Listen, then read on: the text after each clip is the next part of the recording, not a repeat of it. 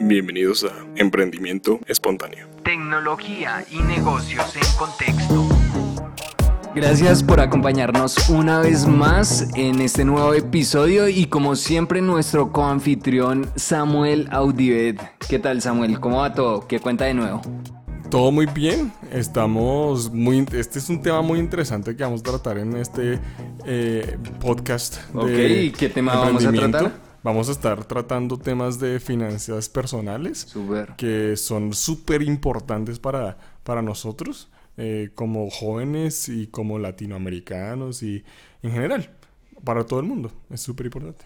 Listo, Samuel. ¿Qué piensa usted acerca de las finanzas personales, Samuelín? Bueno, es obviamente lo- el tema económico más importante para todos nosotros. Eh, es el momento en el que todos ingresamos eh, a participar de, las, de los temas de economía, básicamente. Y para nosotros como seguidores, en cierta manera, de, de economía austriaca es importante porque eh, nosotros creemos que como que lo que importa son las actuaciones de las personas como individuos. Entonces, eh, es como esta entrada al mundo económico eh, a través de nuestras acciones y de nuestras, eh, de, nuestras decisiones económicas. Listo, y personalmente, ¿cómo, ¿cómo cree que aquí en Colombia se puede manejar el tema de finanzas personales? O en nuestra cultura latina, ¿cómo, cómo ve que estamos manejando las finanzas personales? Erróneamente, eh, como en general, nosotros tenemos una cultura que está muy influenciada por temas keynesianos. Eso de primera. Explíqueme un poco qué es eso de, de influenciado por keynesianos. Eh, principalmente que tenemos una cultura enfocada en el consumo Sí, y, y no en temas de producción y de ahorro. Entonces, eh, lo que creemos que funciona es comprar, vender y estar como en ese consumo, eh, en el consumo continuo de productos. Sí. Y compra, etcétera, etcétera. Cosa Creemos que, eso es lo más importante. Es muy chévere, ¿no? Estrenar el iPhone, Es- estrenar, sí. a ver.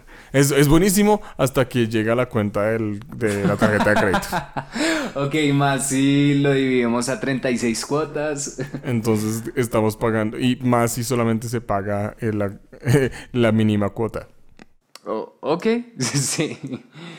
Bueno, pero entonces, ¿cómo, cómo se supone que, si, si estamos manejando mal el tema de las finanzas personales, cómo se supone que deberíamos o que nuestra cultura debería estar manejando las finanzas personales?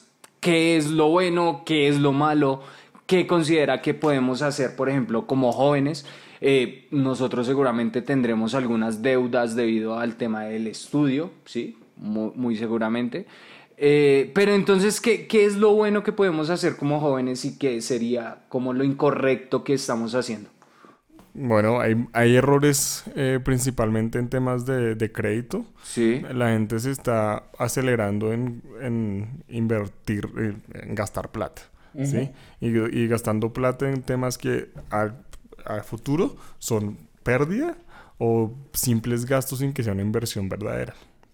Entonces, nuestra obligación es eh, cambiar esto a que nos empecemos a enfocar a temas de ahorro y producción y ahorro. O sea, nosotros para poder, eh, para que las economías sean sanas, Sí. es necesario que estemos enfocados en, en que nosotros produzcamos lo suficiente para que a maña- para mañana nuestros ahorros sean suficientes y, nuestra- y las cosas que nosotros produzcamos eh, no, no se acaben y no se gasten eh, de manera inmediata. Que Listo. tengamos Entonces, preferencias aquí- de tiempo mejores. Por lo, por lo que vemos en, en cuanto a las finanzas personales, hay un concepto muy importante de entender, es el ahorro, ¿sí? ¿Qué es el ahorro? ¿Qué, qué podríamos decir que es el ahorro? Porque de repente yo pienso, a ver, cuando yo ahorro, eh, realmente lo que estoy haciendo es guardar una porción de mi salario, que normalmente, normalmente es lo que me sobra. Sí, Eso es- eso es normalmente es, es como lo que le resto al consumo que tengo. Yo tengo unos gastos aquí en la casa, unos gastos con mi estudio, unos gastos de ocio y ah, normalmente pongo un restante que es lo que llevamos al ahorro, que de acuerdo uno comienza a escuchar muchos gurús de las finanzas personales y comienzan a decir, no, es que el ahorro no es lo último que debe sacar, sino realmente es la primera porción que uno debe tener por temas de disciplina y, y demás. Pero en general, en general, el ahorro es lo que nos queda después del consumo, ¿sí? Sí, eh, y es importante Sí. que si, que si saquemos, que empecemos a planear nuestro salario, Ok, sí. in- iniciando con, oiga, yo necesito ahorrar porque el futuro es incierto. Y en tanto incierto, yo tengo que prepararme para poderlo afrontar. Entonces, eso, a eso nos ayuda el ahorro. Y sí, nosotros tenemos obligaciones. Y eso es una de las cosas, como, como jóvenes que mencionábamos antes. Como jóvenes eh, que, te- que muchas veces tenemos deudas eh, universitarias y eso. eh, lo importante también es ser responsable con esas obligaciones que tenemos. Y, princip- y lo que decíamos con las tarjetas de crédito. eh, el pago mínimo siempre es un error. Porque nos va a mantener esclavizados nosotros eh, por mucho más tiempo. Si uno tiene la posibilidad de pagar un poco más, es preferible hacer eso. Eh, siempre. Y, pero también el ahorro es una cosa que uno tiene que planear desde el principio, no como un pensamiento posterior. Ok, listo. Entonces, si el ahorro es lo que nosotros estamos guardando, ese excedente que nosotros estamos guardando, eh, ¿qué hacer con ese ahorro? Es decir, el ahorro de por sí tiene un valor. Yo puedo ahorrar, digamos que ah, durante 12 meses de a 100 dólares, al final del año voy a tener 100, eh, 1200 dólares. Eh, ¿qué, qué valor me agrega tener 1200, 1200 dólares? Lo obvio es que tiene 1200 dólares más. Que, Sí, que, se- que son, que usted, si quiere, puede utilizarlos en ese mismo momento para vacaciones, para gastos de eh, educación eh, y, y temas, temas que esté interesado en, en realizar. Pero Sí. en general, pero de primerazo, el hecho de que usted tenga mayor eh, posibilidad de consumo es una, es una muy buena razón para ahorrar. Es que, por ejemplo, ahí yo comienzo a preguntarme, listo, si al final lo que yo estoy haciendo es ahorrar para consumir igualmente, pues ¿por qué no consumir entonces de una vez? Porque hay que pensar hacia futuro. Nos, la cosa es que cuando estamos pensando solamente para, produc- para que consumir de una vez, Sí. nosotros como no sabemos qué es lo que se viene, no sabemos si el futuro es incierto siempre. Entonces, sí. la incertidumbre es, sé, eh, sé que voy a tener trabajo el próximo año, no. Sé No que voy a tener, eh, o sea, sé que el dinero que yo me gano va a ser el mismo, tampoco. Sé que, eh, sé que el dinero, que la moneda eh, en la que yo estoy ganando de esa plata, que me estoy gastando siempre, eh, va a tener el mismo valor. Sabemos que no, porque por temas de inflación y, y este como este impuesto inflacionario que tienen todos los países. O sea, nosotros no tenemos esa... Porque no tenemos, no conocemos el futuro. Tenemos que ahorrar. Por eso es una de las cosas, incluso el gobierno relativamente entiende esto cuando hace, obliga a la gente a ahorrar para temas de cesantías, para el temas de, eh, de pensión. ¿Por qué? Porque el futuro es necesario preverlo. Lo- yo estoy seguro de que y todos eh, aquí miramos eso como el, el gobierno generalmente no entiende cómo hacer estas inversiones bien, pero al final, al fin y al cabo es necesario, es necesario hacerlo como, como manera previsiva de siempre hay temas que nosotros no podemos prever. Samuel acaba de tocar dos temas súper importantes Y yo creo que en finanzas personales es muy importante que nosotros las tengamos claras. Uno es el tema de la inflación y dos es el tema de las pensiones. Pero quiero que iniciemos entonces a tocar el tema de la inflación porque al final la inflación es algo que nos está quitando riqueza con el tiempo. Nosotros lo asumimos como normal. Este año el IPC subió 4 puntos o la inflación de este año fue 4%. En algunos países seguramente serán más como en Venezuela, Argentina.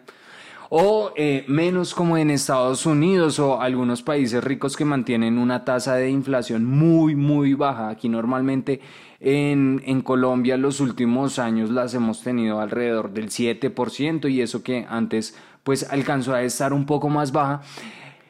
Pero aquí es muy importante que tengamos este concepto muy claro porque muchísimas veces lo pasamos por alto. Entonces decimos, listo, es suficiente, me ahorro 100 dólares mensuales, tengo al final del año 1200 dólares, pero lo cierto es que con una inflación del 10%, realmente al final del año tengo 1.200 dólares menos el 10%, es decir, menos 120 dólares y termino teniendo realmente es 1.000... Eh, 1080 dólares.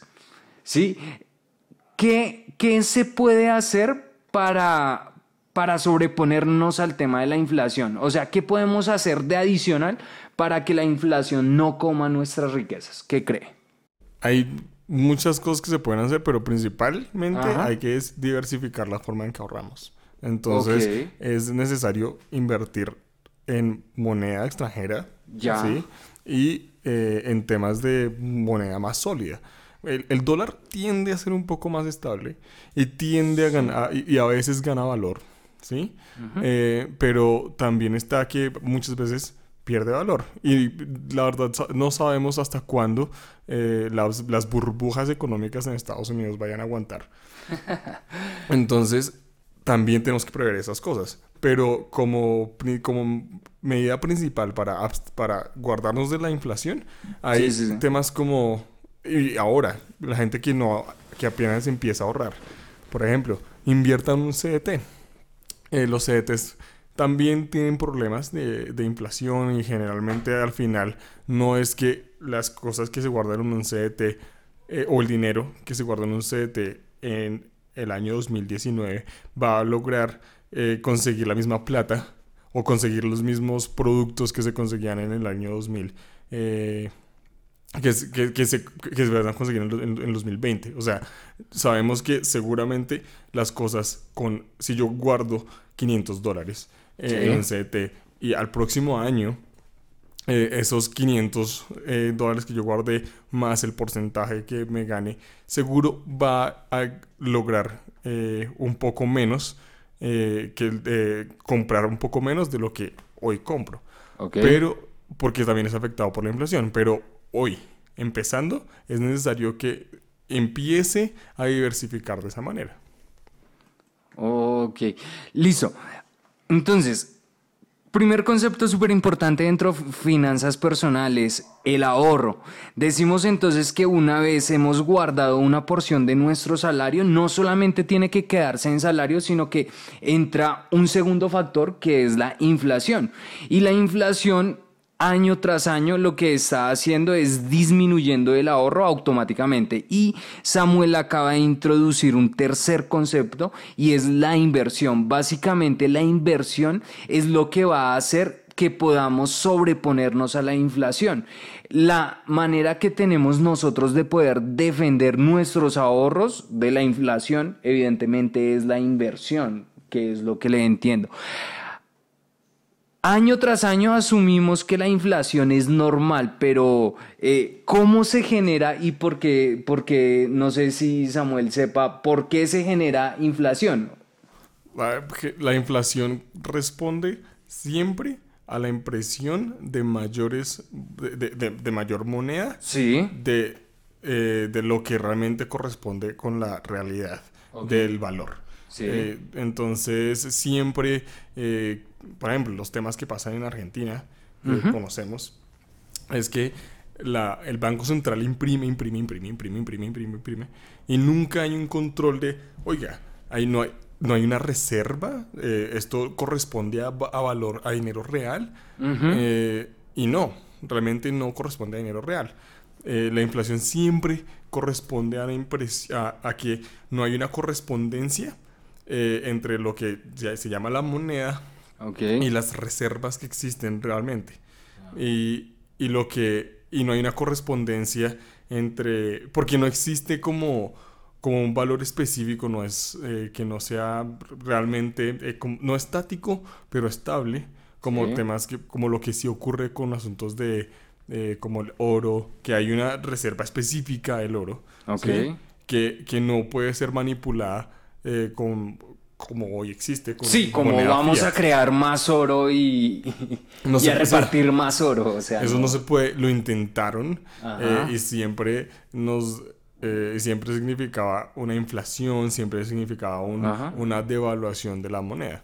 Entonces, eh, e- eso como principalmente, siempre que, si- siempre que hay inflación, lo que eso responde a, a que el, a que la fuente del dinero mm, está siendo, es descontrolada y no, Ok. respo- y no responde a, no responde como a impulsos e incentivos eh, económicos, sino que responde a los deseos de, de los políticos que están a cargo de temas de, eh, de financiamiento. Sí, claro. Aquí nosotros tenemos algo que tenemos que tener algo en cuenta y es que eh, sabemos que en general la población somos muy per- permisivos con los políticos y casi que vemos con buenos ojos el hecho de que puedan imprimir más dinero supuestamente para redistribuir, porque es básicamente un poco como la excusa. Necesitamos aumentar el consumo en, en, por ejemplo, en Colombia o en nuestra economía,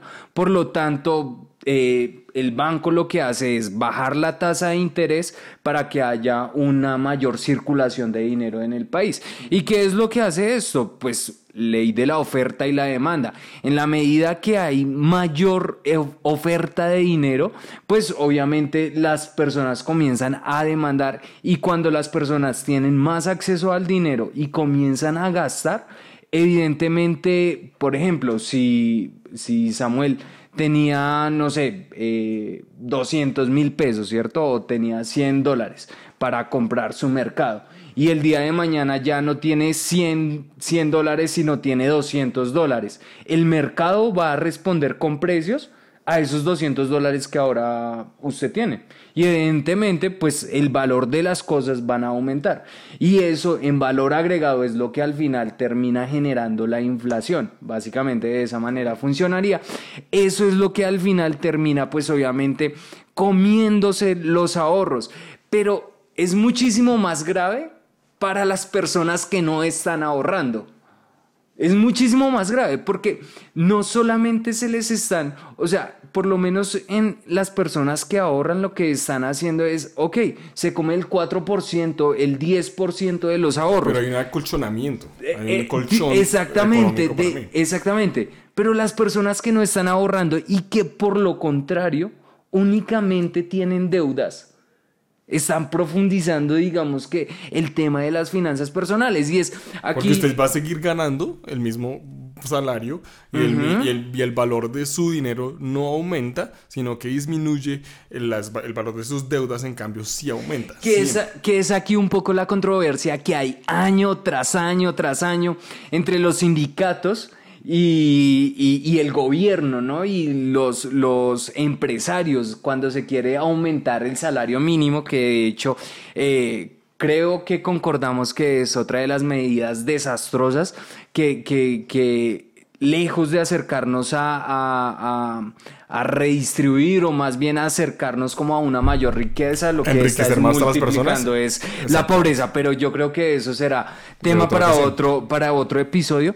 Lo importante aquí es ver cómo año tras año los sindicatos y los empleadores están peleando por aumentar evidentemente el salario de tal manera que la inflación no afecte eh, este, este salario, pero uno ve que al final pues el, incremento de la productividad o de los salarios reales no se ven compensados con la inflación que de verdad está ocurriendo. Entonces lo que uno comienza a deducir es que año tras año, si el salario de uno es muy similar e incrementó por debajo de la inflación, lo que realmente estoy diciendo es, oiga, soy 2% más pobre que el año pasado. La cosa está que la inflación realmente no es controlable a, a punta de Ajá. temas de eh, hoy voy a tener eh, menos inflación.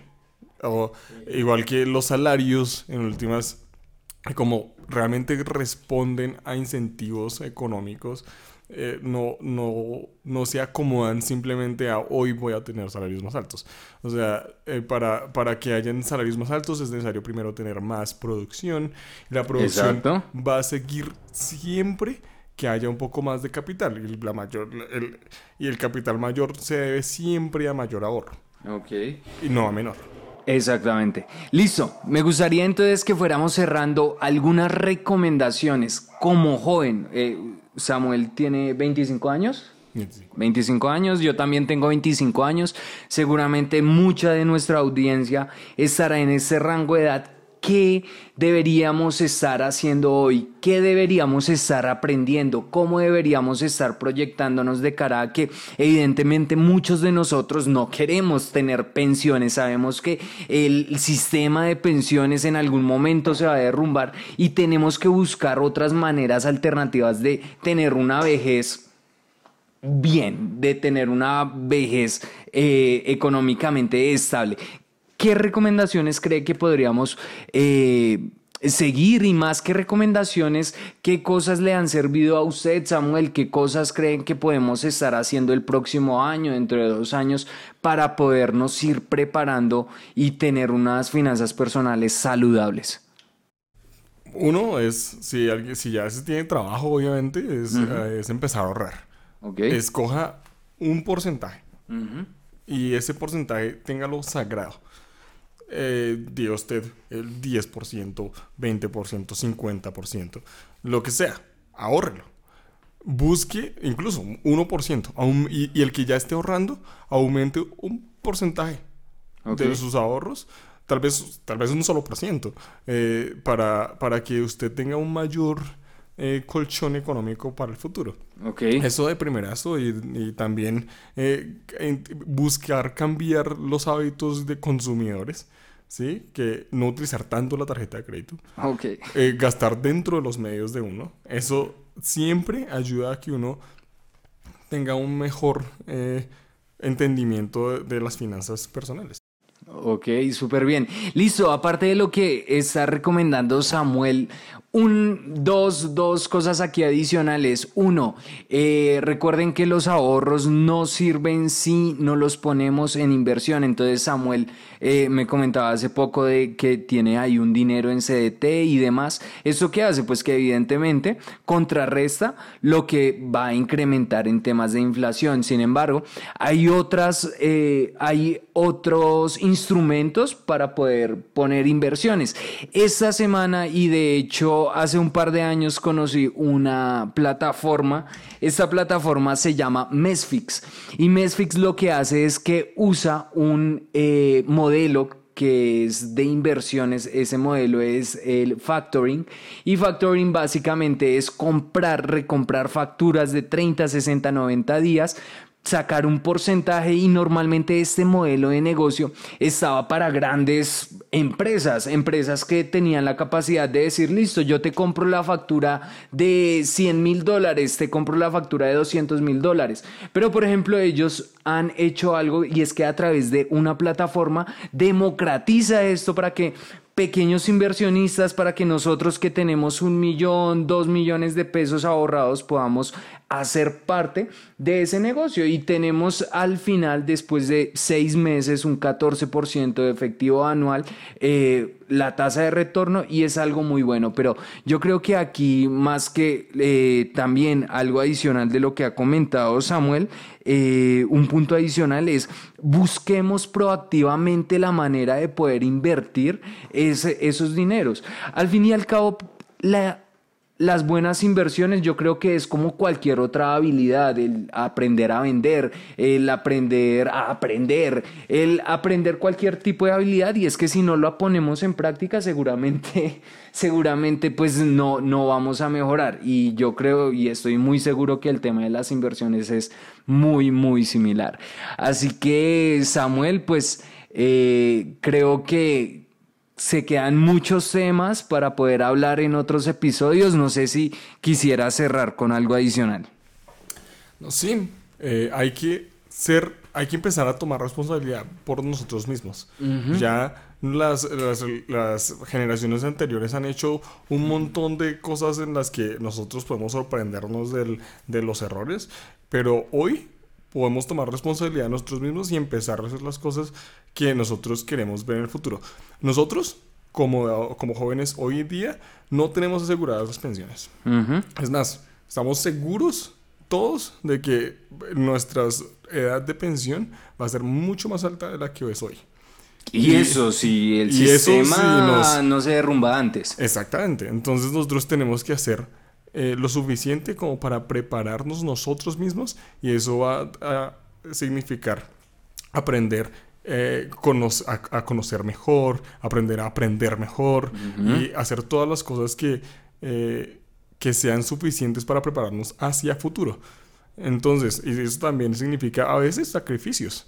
Y sacrificios de, oiga, no me va a costar estas cosas ahora, voy a esperar un poco más y cuando tenga más dinero, voy a poder invertir en esto, que lo que lo quiero, pero ya además de esto que quiero ahora, voy a poder tener algo más de dinero guardado para mí. Gracias Samuel entonces por este episodio. Cada viernes vamos a estar subiendo una, un video y para que nos sigan, leen clic a la campanita, a suscribirse y a dar like. Y compartan este tipo de contenidos si creen que algún amigo, familiar o alguien que conozcan les pueda servir. Eh, nos vemos en el próximo episodio y recuerden que esto es emprendimiento espontáneo. Tecnología y negocios en contexto.